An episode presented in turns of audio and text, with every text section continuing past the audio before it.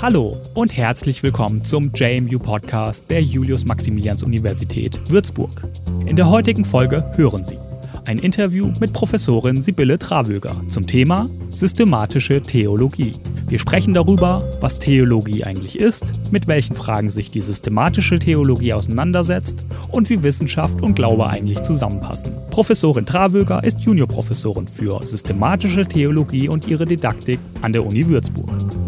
Wegen der aktuellen Corona-Situation nehmen wir unsere Interviews über Internettelefonie auf. Falls es dadurch zu Verlusten in der Audioqualität kommt, bitten wir Sie dies zu entschuldigen. Wir hoffen bald in den regulären Betrieb zurückkehren zu können und wünschen Ihnen bis dahin viel Gesundheit und alles Gute. Hallo Professorin Ravöger. Freut mich, Sie im JMU Podcast begrüßen zu dürfen. Wie geht es Ihnen denn heute? Ja, vielen Dank für die Einladung. Mir geht's gut, danke. Sehr gerne. Schön, dass Sie da sind. Ja, wir möchten heute über ein sehr großes Thema sprechen. Sie beschäftigen sich in ihrer Lehre und Forschung mit der Theologie. Vielleicht zum Einstieg erstmal die Frage, was fasziniert und interessiert Sie denn grundlegend an diesem Themenbereich und wie haben Sie sich dazu entschlossen, in diesem Bereich eben zu lehren und zu forschen? Ja, danke für diese persönliche Frage zum Einstieg. Ich möchte fast sagen, dass mir die Theologie zugefallen ist, glücklicherweise zugefallen. Also eigentlich wollte ich nach meinem ersten Studium der Bio- und Umwelttechnik nur kurz in ein geisteswissenschaftliches Studium Einblick nehmen, doch eben nach kürzester Zeit ist, hat mich eigentlich Theologie so stark fasziniert, dass ich mich dazu entschlossen habe, das Studium zu beenden, abzuschließen und auch die Chance nutzte, im wissenschaftlichen Bereich der Theologie zu arbeiten. Ja, was fasziniert mich an der Theologie? So ein Faszinationsmoment der wissenschaftlichen Theologie ist für mich, dass man sich mit den wesentlichsten Fragen des Lebens strukturiert und im Dialog mit anderen Denkerinnen und Denkern auseinandersetzen kann. Es sind eben die Fragen und Themenbereiche, die ich nicht auslagern möchte. Das ist beispielsweise anders, wenn ich ein elektronisches Gerät bediene. Hier nutze ich den Laptop, ohne genau zu wissen, welche technischen Abläufe da im Hintergrund stattfinden. Und wenn dann etwas nicht funktioniert, dann ärgert es mich vielleicht zwar, dass ich das Problem nicht selbstständig beheben kann, aber es passt auch für mich, wenn jemand anderes den Computer wieder repariert und ich danach wieder gut weiterarbeiten kann. Anders ist das eben für mich bei Fragen, die den Sinn des Lebens berühren. Diese möchte ich eben keinesfalls auslagern. Ihnen möchte ich eben eigenständig nachgehen. Und wissenschaftliche Theologie ermöglicht es mir, ausgehend von einem klar umgrenzten Themengebiet, dann eben Teilaspekte wichtiger Lebensfragen zu konturieren, Antwortmöglichkeiten auch immer wieder neu zu suchen und mhm. auszuloten. Ja, und neben diesem inhaltlichen Zuschnitt ähm, interessiert mich auch die wissenschaftliche Arbeitsweise der Theologie generell. Wir kommen darauf sicher noch genauer zu sprechen. Grob gesagt jetzt hier mal, die wissenschaftliche Theologie hat mein Denken in gewisser Art und Weise geöffnet. Geöffnet beispielsweise durch die vielen wissenschaftlichen Zugänge, mit denen man auch im Laufe der theologischen Auseinandersetzung fast automatisch in Berührung kommt oder auch durch den Einblick in die unterschiedlichsten Arten und Weisen, wie theologische Fragestellungen durch die Jahrhunderte hindurch unterschiedlich beantwortet worden sind. Derartige Erkenntnisse und Einblicke relativieren den eigenen Zugang zu wissenschaftlichen Fragestellungen und öffnen eben das Denken. Ja, das waren jetzt natürlich nur zwei, zwei sehr plakativ dargestellte Momente von vielen anderen, die eben dann meinen Entschluss förderten, in der Theologie zu forschen und zu lehren. Ja, das sind ja schon ganz spannende Einblicke und Motivationen, die Sie da beschreiben. Können Sie uns vielleicht erstmal für, ja, gerade jetzt für Menschen, die jetzt mit der Theologie gar nichts anfangen können, als Forschungsfach erstmal so einen Einblick geben? Was ist denn so der Forschungsgegenstand? Mit welchen Fragestellungen ist man konfrontiert? Also geht es zum Beispiel um die Suche nach einem Glaubensbeweis, um geschichtliche oder gesellschaftliche Fragen, um Reformation oder vielleicht auch um Modernisierung des Glaubens? Ja, also jedes dieser von Ihnen erwähnten Beispiele kann natürlich in einer theologischen Fragestellung auch inkludiert sein, wobei ich vielleicht auf die Terminus Glaubensbeweis später noch kurz genauer eingehe. Mhm. Aber ganz allgemein vorerst einmal formuliert, wird also Theologie wird und wurde eigentlich ähm, immer als Glaubenswissenschaft bezeichnet. Meist mit dem Verweis auf den Satz Fides querens intellectum des Theologen Anselm von Canterbury aus dem 11. Jahrhundert. Forschungsgegenstand ist somit also der Glaube, der christliche Glaube und die Glaubensinhalte. Mit Blick auf die Benennung der Wissenschaft, dem griechischen Theos, mit Gott übersetzt werden kann, und dem Logos, was mit Vernunft, Wort oder Rede übersetzt werden kann, kann auch festgehalten werden, dass Theologie sich um ein verantwortetes Reden über oder von Gott bemüht. Einen guten Einblick in die Theologie bietet auch der Blick auf die vier Teilbereiche der Theologie. Die Theologie wird meist strukturiert in biblische Theologie, historische Theologie, systematische Theologie und praktische Theologie. Vielleicht nur ganz kurz umrissen, in aller Kürze. Mhm. Die biblische Theologie richtet sich an den hebräischen und griechischen Texten der Bibel aus und analysiert diese mit Hilfe historisch-kritischer oder anderer literaturwissenschaftlicher Methoden. Die historische Theologie lenkt eher den Blick auf die geschichtliche Entwicklung des Christentums, der Kirche oder der Theologie. Die systematische Theologie, ganz knapp umrissen, versucht mit Hilfe unterschiedlichster Methoden der Glaubenslehre nachzugehen. Und die praktische Theologie hat dann eben die kirchlichen und gesellschaftlichen Praxisfelder eher im Blick.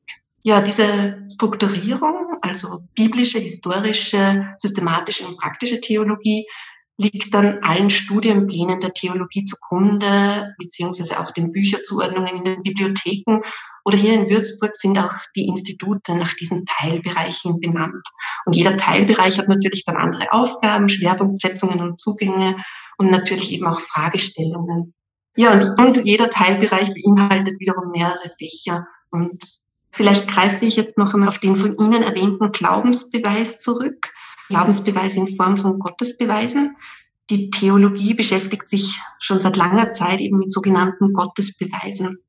Das ist beispielsweise ein Zugang, die Glaubensreflexion der vergangenen Zeiten auch genauer zu betrachten, wie beispielsweise den Gottesbeweis von dem eben schon erwähnten Anselm von Canterbury. Er hat gesagt, es muss sozusagen etwas geben, über das hinaus nichts Größeres gedacht werden kann. In meinen Vorlesungen schauen wir uns seine Argumentationen rund um diesen Satz, also über das hinaus nichts Größeres gedacht werden kann, relativ genau an. Diese genaue Analyse legt dann Prämissen offensichtlich zutage, die Anselm eben festgesetzt hat, ohne sie vielleicht direkt auszuweisen. Und diese genaue Analyse zeigt auch auf, dass die Rede von Gott immer kontext- und zeitgebunden ist. Und mit Blick auf diese kontextgebundenen Glaubensvergewisserungsbemühungen wird auch deutlich, dass der Glaube oder die Rede von Gott in der jeweiligen Zeit jeweils neu aktualisiert und plausibilisiert werden muss. Jede Zeit benötigt sozusagen ihre eigenen Glaubensvergewisserungsunternehmungen. Und die sehen eben im Mittelalter ganz anders aus als eben heutzutage. Heutzutage muss zum Beispiel der Terminus Beweis unbedingt hinterfragt und erklärt werden. Man darf ihn eben nicht eins zu eins mit einem naturwissenschaftlichen Beweis gleichsetzen.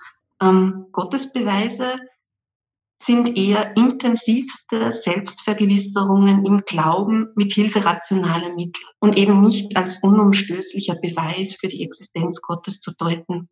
Ja, unter derartigen Zugängen sind eben dann historisch entstandene Glaubensvergewisserungsbemühungen in unserer Zeit dann auch von hoher Relevanz. Und wir haben jetzt da auch schon verschiedene Sachen angesprochen und ich sag mal, Glaube und Religion sind ja wichtige Kernthemen der Theologie.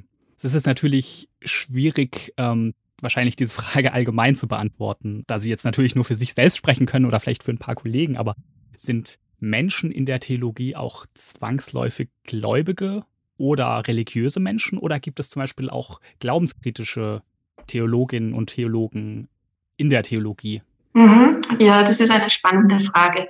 Ähm, ich erlaube mir diese Frage in drei Teilfragen zu untergliedern. Mhm. Das Wort glaubenskritisch veranlasst mich eigentlich stark dazu. Okay. So eine erste Teilfrage wäre, kann man eben Theologie studieren oder Theologie betreiben, wenn man nicht an den christlichen Gott glaubt oder eben sich selbst als nichtgläubig bezeichnet?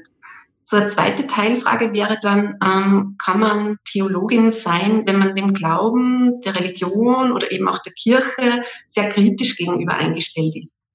Und die, die dritte Frage vielleicht auch noch, die da mitschwingt, meines Erachtens, kann man Theologie studieren, wenn mich immer wieder einmal der Zweifel überfällt, ob denn dieser christliche Glaube tragen kann oder eben, ob es einen Gott gibt. Mhm. Ja, das sind so diese drei Fragen. Ähm, vielleicht gehe ich da kurz in aller Kürze auf, auf, auf die einzelnen Fragen mal kurz ein. Gerne, ja. Ähm, zur ersten Frage, eben kann man sich mit theologischen Erkenntnissen auseinandersetzen, wenn man sich selbst als Atheist sieht. Die Theologie als Wissenschaft ermöglicht es selbstverständlich, dass auch Menschen, die sich selbst als Atheisten bezeichnen, also ich hatte zum Beispiel selbst einen Studienkollegen, der sich als Atheist bezeichnet hat und Theologie studiert hat, eben, Theolog dass die auch Theologie studieren können. Erst im kirchlichen Dienst ist es dann natürlich ähm, Voraussetzung, auch aktiv am Glaubensleben teilzunehmen. Doch Theologinnen können ja zum Beispiel auch außerhalb des kirchlichen Institutionen ihren Arbeitsplatz finden. Ja, und vielleicht so ein Beispiel. Der Philosoph Franz Josef Wetz hat zum Beispiel Theologie und Philosophie studiert und eben sich nach dem Theologiestudium, wie er sagt, vom Glauben abgewendet und dennoch in seinem philosophischen Denken baut er immer wieder theologisches Wissen auch ein. Die zweite Teilfrage, eben diese, diese kritische Haltung, wie geht sie zusammen mit der Theologie, die kritische Haltung gegenüber Glaube, Religion und Kirche. Hier möchte ich vielleicht sogar sagen, dass Denken und Kritikfähigkeit ja selbstverständlich miteinander verbunden sind. Und gerade im Theologiestudium hat es mich eigentlich ähm, schon fasziniert, dass man so selbstverständlich mit Religionskritikern, mit den klassischen Religionskritikern wie Feuerbach, Marx, ähm, Freud in Berührung kommt, aber auch mit neueren religionskritischen Ansätzen sich beschäftigt. Also zum Beispiel in meinem Studium der, der Naturwissenschaft habe ich mich eigentlich ähm, selten bis gar nie mit einem naturwissenschaftskritischen Ansatz beschäftigt. Ja, und das zeigt irgendwie schon so ein bisschen so ähm, diese Offenheit der, der Theologie, dass man eben auch Argumente einer Gegenposition, einer Gegenseite auch einbezieht ins eigene Denken. Dann steht noch die letzte Teilaspektfrage aus, nämlich der Verbindung von Theologie und Glaubenszweifel. Also kann ich Theologie studieren, wenn ich mir vielleicht im Glauben gar nicht immer so sicher bin. Hier haben viele Theologen dazu gearbeitet. Ich greife jetzt hier zum Beispiel auf ein Zitat des protestantischen Theologen Paul Tillich zu. Er sagt, der Zweifel ist eigentlich die Konsequenz des Wagnisses des Glaubens. Zweifel ist eine Konsequenz, wenn ich mich auf das Wagnis des Glaubens auch wirklich einlasse. Hier wird schon deutlich, dass Glaubens- und Lebensereignisse Wagnisse verlangen, die nicht immer mit absoluter Sicherheit einhergehen, sondern eben diesen, diesen zweifelnden Aspekt mittragen oder, oder wo der mitlebt einfach. Und Josef Ratzinger zum Beispiel in seiner Einführung des Christentums betont auch, dass der Zweifel eigentlich das verbindende Moment zwischen Gläubigen und Atheisten ist. Also eigentlich so das typisch Menschliche. Ähm, jeder und jede zweifelt auch immer wieder an den, seinen Grundüberzeugungen, an seinen Glaubensfundamenten. Ja, ich hoffe, ich konnte jetzt kurz deutlich machen, dass eben Zweifel, Kritik, keine Hindernisgründe sind, um Theologie zu betreiben, sondern ganz im Gegenteil oftmals die notwendigen Generatoren, um auch im Denken und in der vielleicht auch Lebensführung weitergehen zu können. Ja, es ist ja wahrscheinlich wie mit allem, dass man das, mit dem man sich beschäftigt, auch doch immer wieder auch mal in Frage stellen muss. Genau, ja, genau. Mhm. Eine weitere Frage zur Theologie an sich ist erstmal, ob die Theologie auch Unterschiede zieht zwischen, sage ich mal, Glaube an sich, zwischen Religion und auch der Kirche und vielleicht auch, wie die Theologie überhaupt eingebunden ist in diese, sage ich mal, drei drei Themengebiete, also in dann durch Diskussion, Veränderungen, Beschlüsse und auch ein Konsens, der dann vielleicht gefunden wird. Mhm, ja, also selbstverständlich unterscheidet man in der Theologie zwischen den Begriffen Glauben, Religion und Kirche. Mhm.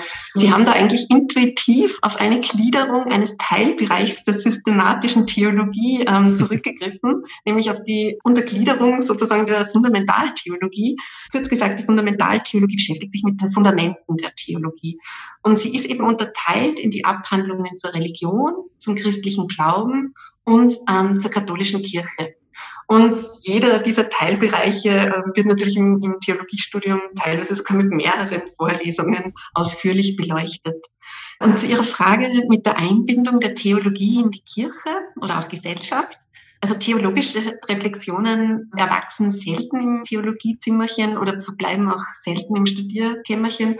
Theologinnen und Theologen versuchen natürlich in Kirche und Gesellschaft ihre Forschungsergebnisse einzubringen. Beispielhaft möchte ich da auf den Dekan der Katholisch-Theologischen Fakultät, den Liturgiewissenschaftler Professor Martin Stuflesser erwähnen. Seine liturgiewissenschaftlichen Forschungstätigkeiten und natürlich auch die seiner Mitarbeiter und Mitarbeiterinnen finden Eingang in die praktische Gestaltung von Gottesdiensten beispielsweise. Oder auch die christliche Sozialethikerin der Universität Würzburg, Professorin Michelle Becker und ihre Mitarbeiterin Katharina Leniger forschen zur christlichen Ethik im Justizvollzug und bringen da ihre Forschungsergebnisse konkret in Justizvollzugsanstalten ein. Oder beispielsweise auch die Forschungsarbeit von Frau Katharina Grunden. Sie beforscht eben das derzeit sehr aktuelle Themengebiet der unterschiedlichen Lehr- und Lernsettings von digitaler Lehre und Präsenzlehre. Also ich glaube oder kann mir sehr gut vorstellen, dass ihre Erkenntnisse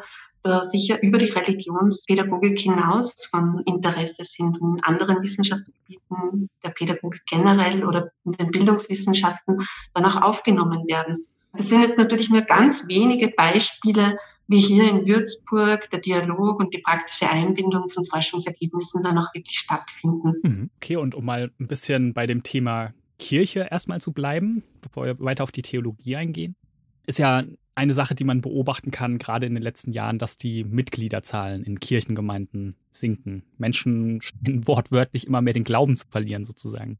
Was kann denn die Kirche, wenn man jetzt mal aus der theologischen Sicht darauf guckt, tun, um ja in einer modernen Gesellschaft zu funktionieren und eben diesen sinkenden Mitgliederzahlen entgegenzuwirken? Religionswissenschaftliche Studien die auch empirisch ausgerichtet sind, zeigen natürlich eindeutig die steigenden Kirchenaustrittszahlen. Das stimmt. Aber daraus zu schließen, dass die Menschen den Glauben verlieren oder dass der Glaube weniger wird, wäre womöglich etwas vorschnell. Im religionssoziologischen Kontext wird oftmals die Säkularisierungsthese sehr differenziert betrachtet. Also die These, dass Religion in der Moderne beziehungsweise in der Postmoderne an Relevanz verliert. Das ist die Säkularisierungsthese ganz kurz gesagt. Wenn man diesem Relevanzverlust zustimmt, wo es aber, das muss man auch sagen, berechtigte Gegenstimmen auch gibt, dies zu tun, ähm, wird sehr differenziert darauf geblickt, wo und wie dieser Relevanzverlust beobachtet oder beschrieben werden kann. Zum Beispiel verliert die Religion im öffentlichen Raum an Relevanz verlagert sie sich vielleicht sogar in private Räume. Da würde zum Beispiel der Linzer systematische Theologe Andreas Telser sagen, dass Religion und Theologie eigentlich Momente sind, die aus dem öffentlichen Diskurs niemals verschwinden, die immer mitwirken. Ja, aber was kann jetzt Kirche aus theologischer Sicht tun, um in einer modernen Gesellschaft zu funktionieren? Also ich denke, dass es immer wieder wichtig ist, tiefen Dimensionen, die in den theologischen Gehalten stecken, verständlich zu machen und auch die tiefen Gehalte der Rituale verständlich zu machen. Das hilft eben dabei, das Deute- und Sinnangebot, das in den christlichen Traditionen bewahrt ist, für die jeweilige Zeit neu aufzuzeigen. Ähm, natürlich muss das theologisch fundiert passieren. Viele Menschen fragen sich beispielsweise, was bedeutet es, wenn ich Gott als Vater bezeichne? Oftmal hadert man ja auch mit dieser Zuschreibung. Also meines Erachtens braucht es dort ganz verstärkt die Einführung in die Sprachlehre des Glaubens. Eine Einführung in Metareflexionen, die eben dem Sprachspiel des Glaubens und der Theologie auch zugrunde liegen. Eine Einführung in Metapherntheorien und in das analoge Sprechen auch.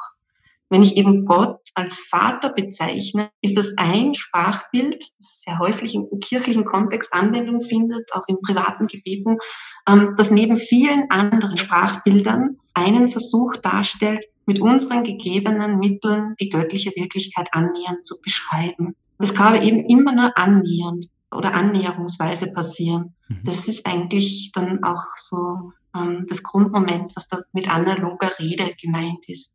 Okay, und bei dieser ganzen, sage ich mal, Frage nach der Einordnung in die moderne Welt ist die Kirche natürlich nur ein Element, aber es gibt ja auch noch der Glaube an sich oder Religion, was Sie auch schon angesprochen haben. Auch die scheinen es zumindest so von außen betrachtet ja in der modernen Welt schwierig zu haben. Die Gesellschaft ist im ständigen Wandel, besonders in den letzten Jahren und Jahrzehnten. ändert sich die Welt ja immer schneller, gerade durch Digitalisierung, Globalisierung. Kann der Glaube in der heutigen Gesellschaft, wie wir sie jetzt gerade kennen, noch einen Platz und eine Aufgabe finden, auch für die Menschen? Ja, da sage ich ein eindeutiges Ja. das, das ich sehr gerne aus. Oder äh, zumindest an einem Beispiel. Mhm. Also ich glaube, der christliche Glaube ist in unserer heutigen Gesellschaft also von hoher Relevanz. Ich möchte das verdeutlichen ausgehend ähm, von soziologischen Arbeiten. Der Soziologe Hartmut Rosa spricht zum Beispiel von einer Beschleunigungsgesellschaft. Mit dieser Betitelung hält er fest, dass eigentlich all unsere Lebensbereiche von einer gewissen Beschleunigungstendenz geprägt sind. Nicht nur das Berufsleben, auch das Privatleben ist schon durchgezogen von diesen Beschleunigungstendenzen. Wir, wir laufen sozusagen in einem Hamsterrad mit. Wir befinden uns in einem rasenden Stillstand und laufen, laufen, ohne wirklich voranzukommen. Aber müssen eben notgedrungen mitlaufen, um eben nicht aus diesem laufenden Hamsterrad herauszufliegen. Selbst wenn wir Pausen oder Urlaub machen, ähm, wird diese Zeitstruktur der Beschleunigung eigentlich wiederum nur angespornt. Das kann man mit einem schnellen Beispiel ganz gut verdeutlichen. Also wenn man mal eine Woche Urlaub macht, dann hat man vor dieser Woche und nach dieser Woche viel, viel mehr E-Mails zu beantworten. Und im Endeffekt sozusagen arbeitet man diese Urlaubszeit im Vor- und nach Nachgang eigentlich erst herein. Und ähm, Rosa bezeichnet dann diese Urlaubszeit eigentlich auch als Beschleunigungsoasen. Also sie beinhalten scheinbar kurze Momente des Aufatmens, aber in Wirklichkeit führen sie dazu, dass die Beschleunigungsgesellschaft eigentlich gestützt wird, weil ich mich ja kurz erholen kann, um dann wiederum bei dieser Beschleunigungstendenz mitwirken, gut mitwirken zu können. Ja, und, und im Zuge dessen, Beschleunigung, Sie haben ja auch noch die Digitalisierung angesprochen. Bei Digitalisierung kommt mir zum Beispiel sofort dieser treffende Begriff des Berliner Sozialphilosophen Byung-Chul Han in den Sinn. Er spricht von einer Transparenzgesellschaft angesichts der Ausmaße, die die Digitalisierung in unserer Zeit schon annehmen.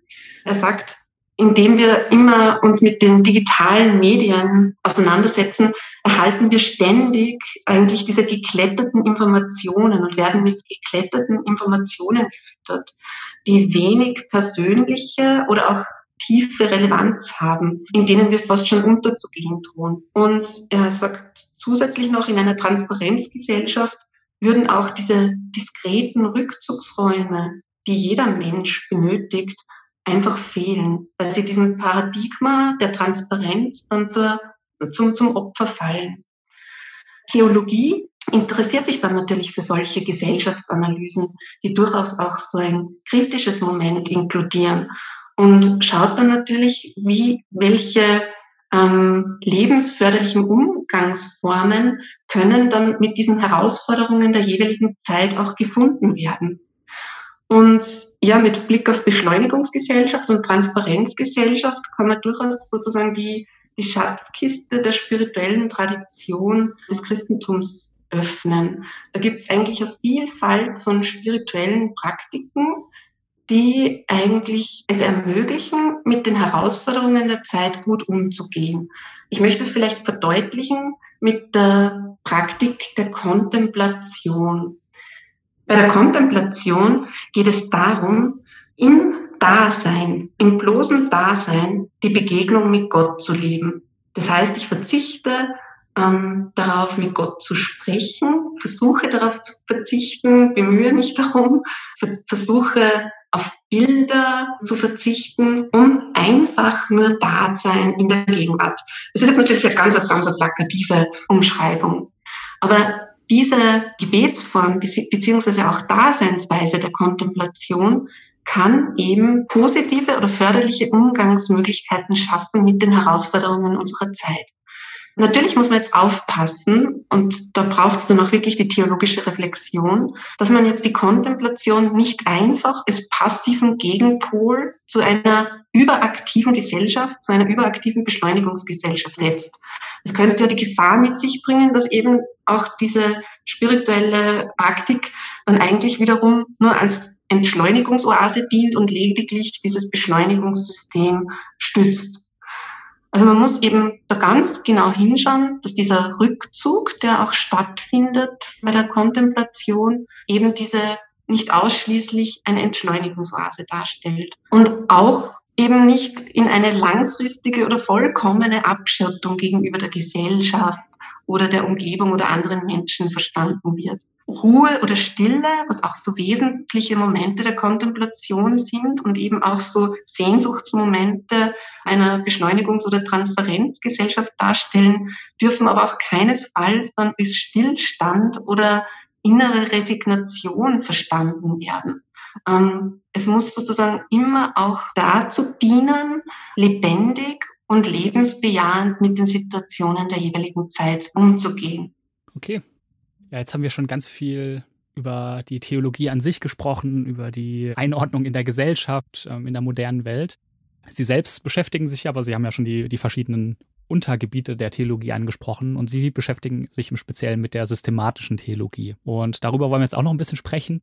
Und vielleicht können Sie uns erstmal so eine kleine Einleitung geben. Mhm.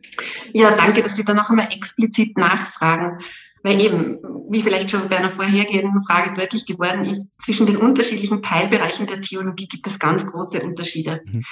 Die systematische Theologie ist eben untergliedert, ähm, meist untergliedert in Dogmatik, Fundamentaltheologie, Moraltheologie und teilweise wird auch noch der Bereich der christlichen Philosophie ihr zugeordnet. Ähm, ich beschäftige mich hauptsächlich mit der Dogmatik und mit der Fundamentaltheologie im Bereich der systematischen Theologie und vielleicht nur kurz verständlich gemacht mit mhm. dem, mit Bezug auf den Theologen Max Seckler kann die Dogmatik zum Beispiel als Selbstvergewisserung des Glaubens verstanden werden und die Fundamentaltheologie als Selbstbehauptung des Glaubens vielleicht auch übersetzt werden kann. Vielleicht noch ein Zitat von Johanna Rahner, einer Dogmatikerin, die ihr Fachgebiet so beschreibt, dass es die Lehre vom Inhalt des Glaubens ist, aufgrund derer Christen und Christinnen sich jeweils heute in vertiefter Weise klar machen können, was sie glauben und was sie glauben sollen, dürfen oder auch glauben dürfen eben. Ähm, die Fundamentaltheologie kann ich vielleicht mit, mit Bezug auf, die, auf ihre biblische Grundlage etwas verständlich machen. Also meistens ist aus dem Neuen Testament 1 Petrus 3,15 der Grund gelegt, seid stets bereit, jedem und jeder Rede und Antwort zu stehen, der oder die nach der Hoffnung fragt, die euch erfüllt. Also Fundamentaltheologie ist sozusagen so Hoffnungsverantwortung aus dem Glauben heraus nach außen hin, also außen und Anführungszeichen nach außen hingesetzt. Das heißt, man, man versucht den Glauben oder auch einzelne Glaubensthemen in unterschiedlichen Kontexten plausibel zu machen, die Relevanz dieser Themen aufzuzeigen. Bei mir konkret hier in Würzburg kommt dann noch ein Teilbereich der praktischen Theologie hinzu, nämlich ein Teilbereich aus der Religionspädagogik, ähm, die Religionsdidaktik. Ich versuche hier auch noch Reflexionen aus dem Lehr- und Lerngeschehen mit einzubeziehen. Und meine Grundfrage lautet immer, wie kann der christliche Glaube in den jeweiligen Kontexten zeitgemäß, verantwortet und plausibilisiert werden? Ja, Grenzgänge müssen natürlich die, die unterschiedlichen Territorien wahren, versuchen aber auch immer nach dem Verbindenden. Und zum Beispiel im Rahmen von meiner Zusammenschau von Fundamentaltheologie, Dogmatik und Religionsdidaktik habe ich mich beispielsweise auf ein formales Moment, das einigen christologischen Aussagen innewohnt, fokussiert. Die Glaubensaussage, Jesus Christus ist vollkommen in der Menschheit und vollkommen in der Gottheit, also Jesus Christus ist vollkommener Mensch und vollkommener Gott, stellt ja immer vor große Herausforderungen. Es ist ja auf den ersten Blick ein vollkommener Widerspruch. Ähm, Jesus Christus, vollkommen Mensch, vollkommen Gott. Aber gerade dieser Widerspruch, der vielleicht auch Verwirrung erzeugt, hat da ein großes produktives Moment oder dem Wunder ein produktives Moment inne. Es treibt uns an, nicht nur einer Einheitslogik des Entweder-Oders zu folgen, also entweder Mensch oder Gott, sondern diese der Aussage innewohnenden Paradoxie zu wahren und in ein Denken des sowohl als auch aufzuheben. Also es braucht nicht immer nur diese Entweder-oder-Logik, sondern man kann auch andere Logiken bedienen, die das sowohl als auch wertschätzen und eben wirklich einüben. Und diese sowohl als auch Logik braucht es nicht nur im Glaubensleben, viele andere Lebensbereiche erfordern, erfordern ein derartiges Denken. Mhm. Ja, eine Frage, die wahrscheinlich, mit, mit der wahrscheinlich jeder Theologe früher oder später ähm, konfrontiert ist und mit der sie sich in der systematischen Theologie ganz konkret beschäftigen, ist eben die Frage, wie Glaube und eben Wissenschaft und Forschung, was dann ja eben die Theologie ist, überhaupt zusammenpassen. Das, das macht ja für viele Menschen im ersten, im ersten Moment ja gar keinen Sinn. Und da kommt wahrscheinlich dann auch dieses sowohl als auch ähm, wieder zu tragen. Und auch Sie selbst haben sich in Ihrer persönlichen Laufbahn schon ganz konkret mit dieser Frage beschäftigt, denn vor Ihrem Theologiestudium haben Sie selbst Bio- und Umwelttechnik studiert, also eine Naturwissenschaft. Ähm, wie passen dann diese Welten der Theologie und der Naturwissenschaften zusammen und wo können dann vielleicht diese verschiedenen Wissenschaften auch voneinander profitieren? Ja, das ist tatsächlich die Frage, die mich sehr lange beschäftigen, lange beschäftigen wird ähm, und die mir sehr viel Freude bereitet. Ähm, es gibt eine sehr dienliche Differenzierung, die im interdisziplinären Dialog eigentlich häufig verwendet wird und eben über die aufgezeigt werden kann, dass diese zwei Welten, diese zwei Kulturen, ähm, Naturwissenschaft, Theologie, in Beziehung stehen. Das ist die, die Rede von der Differenzierung von Beobachter- und Teilnehmerperspektive. Dabei wird die Beobachterperspektive meist den Naturwissenschaften zugeordnet und die Teilnehmerperspektive den Geisteswissenschaften beziehungsweise eben auch der Theologie. Die Differenzierung in diese Perspektiven zeigt schon, dass ähm, jede Perspektive eigene Zugänge, Fragestellungen zur Wirklichkeit und deren Phänomene eben hat. Es zeigt auch, dass es viele unterschiedliche Zugänge braucht, die sich eben gegenseitig nicht ausspielen, sondern ergänzen, um Phänomene in der Wirklichkeit erschließen zu können. In unserer derzeit stark ausdifferenzierten Bildungslandschaft kann diese, Differenzierung meines Erachtens sehr dienlich sein, um sich zu orientieren und eben keine vorschnellen und schnellen Vermengungen durchzuführen. Aber bei dieser Differenzierung ist auch Vorsicht geboten, denn sie kann natürlich auch in gewisser Art und Weise auch in die Irre führen. Wenn beispielsweise eine objektive Position, eine neutrale objektive Position ausschließlich der Beobachterperspektive, also den, jetzt in diesem Fall der Naturwissenschaft zugeschrieben wird. Oftmals arbeiten wir ja mit einem sehr plakativen Objektivitätsbegriff, der eben mit so einer absolut neutralen Position verbunden wird. Ja, und man kann wirklich fragen, wo gibt es so eine neutrale Position schon? Die Wissenschaftsphilosophin Donna Haraway plädiert beispielsweise den Objektivitätsbegriff eben nicht zu überstrapazieren und plädiert dafür, von einem situierten Wissen zu sprechen, von einem situierten Wissen. Das bringt eben zum Ausdruck, dass jegliches Wissen, ob eben aus der Teilnehmerperspektive oder aus der Beobachterperspektive herausgewonnen, aus einer bestimmten Position heraus entstanden ist. Und die Bedingungen, Prämissen, die Fragestellungen, die mit dieser Positionierung einhergehen, müssen eben auch offengelegt werden und dürfen keinesfalls unter so einem neutralen Objektivitätsmäntelchen versteckt werden. Ja, aber was ist nun der Gewinn eines interdisziplinären Dialogs? Ich finde, auf vielen Ebenen kann man von dem Blick in andere Wissenschaften hinein profitieren. Inhaltlich, methodisch, wissenschaftstheoretisch und eben auch auf der Ebene der Wissenschaftsforschung. Und vielleicht darf ich da die vier, vier Punkte noch ein bisschen ausführen. Die inhaltliche Ebene ist die Ebene, die sicher als erstes im Blick ist bei interdisziplinären Dialogen. Um komplexe Problemstellungen unserer Zeit zu bearbeiten, ähm, braucht es eben noch Lösungen, die Erkenntnisse von mehreren Perspektiven, von mehreren Disziplinen auch zusammenschauen. Zum Beispiel der Themenbereich Nachhaltigkeit oder Schöpfungsverantwortung benötigt ja wirklich eine intensive Zusammenführung von mehreren Forschungsergebnissen. Mhm. Die methodische Ebene, die ich auch erwähnt habe, die vielleicht nicht so selbstverständlich ist im Blick. Die Theologie greift ja oftmals auf das Methodenrepertoire anderer Wissenschaften zu. Ich habe da zum Beispiel eine kunst- und kulturwissenschaftliches Analyseinstrument dafür verwendet, um es auch in der Theologie fruchtbar zu machen. Ich denke, so mit dieser, mit Hilfe vorerst fachfremder Methoden ähm, kann man in der eigenen, in der eigenen Disziplin oftmals auch Phänomene bearbeiten, auf eine gewisse Art und Weise bearbeiten, wo neue Erkenntnisse zutage kommen, die vielleicht vorher nicht so offensichtlich sichtbar waren.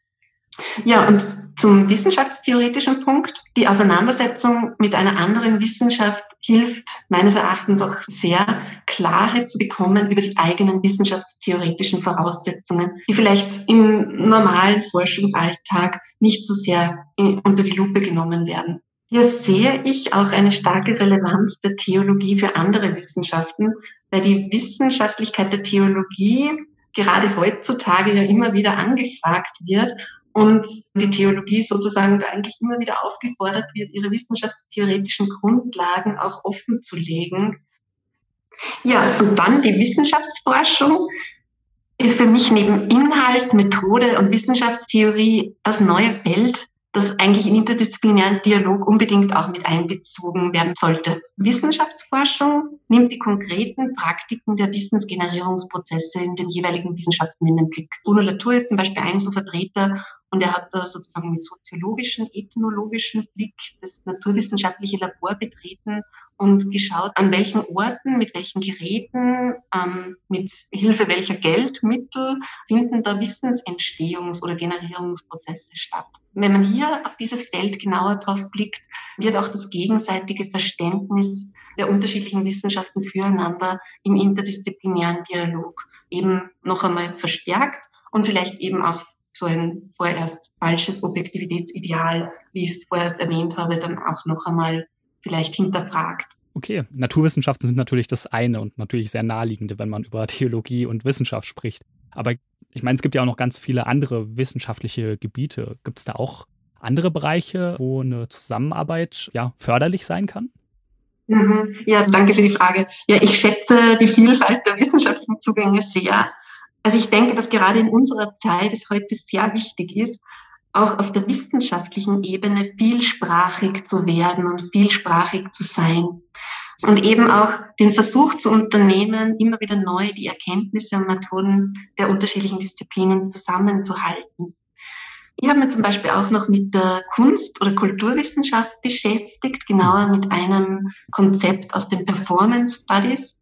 Das hat mir zum Beispiel auch einen sehr großen oder einen sehr weiten Zugang eröffnet, um eben mit Hilfe der Ästhetik des Performativen, also diese Analysemethode aus dem kunstwissenschaftlichen Bereich, die eigentlich ursprünglich entstanden ist, um neuere Kunstformen wie Performances oder künstlerische Aktionen zu beschreiben, zu analysieren.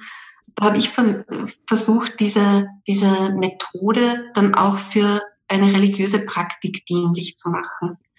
Ich lerne immer sehr viel beim Blick in andere Wissenschaften, finde die bereichernd, aufschlussreich und kann mir das Theologie-Treiben eigentlich auf keinen anderen Weg vorstellen. Okay, und ja, kommen wir jetzt schon langsam zum Ende. Vielleicht noch zum Abschluss die Frage, ähm, vielleicht auch aus einer persönlichen Sicht oder aus einer allgemeinen Sicht. Sie haben sich jetzt von der Biologie hin zur Theologie entschieden. Aber wenn man jetzt mal auf junge Menschen blickt, die vielleicht gerade davor stehen, sich für ein Studium zu entscheiden oder für einen Weg in die Wissenschaft, warum finden Sie, kann die Theologie ein spannendes Feld sein, um auch hier, sage ich mal, den Weg in die Wissenschaft zu finden, eine, eine, wissenschaftliche Karriere zu, zu starten? Ja, vielleicht also der Weg von Naturwissenschaft zur Theologie.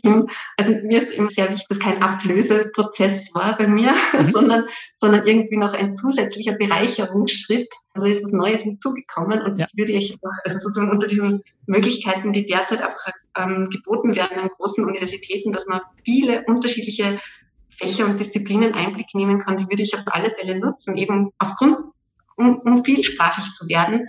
Die Theologie generell, ich habe eingangs schon erwähnt, es sind eben diese wichtigen Lebensfragen, die da angesprochen werden, wo man intensiv Zeit bekommt, um sich mit dem auseinanderzusetzen, was eben wirklich nicht ausgelagert werden kann. Es ist auch hin und wieder womöglich enttäuschend, weil man sich vielleicht viel schneller Antworten auf gewisse Frage, Fragen erwarten würde. Aber man sieht ja auch sozusagen an dem Durchgang jetzt ähm, im, im, Interview, ähm, ähm, es werden selten, sehr selten direkte Antworten gegeben, ähm, die eine eindeutige Linie vorzeichnen. Es ist eher die Erhöhung der Reflexionsfähigkeit, ja, die einfach wirklich wichtig ist in unserer Zeit. Mhm. Ja, super, damit kommen wir schon zum Ende. Ich bedanke mich auf jeden Fall für Ihre Zeit, für Ihre Antworten. War ein sehr spannender Einblick in, in dieses Feld, in die Theologie.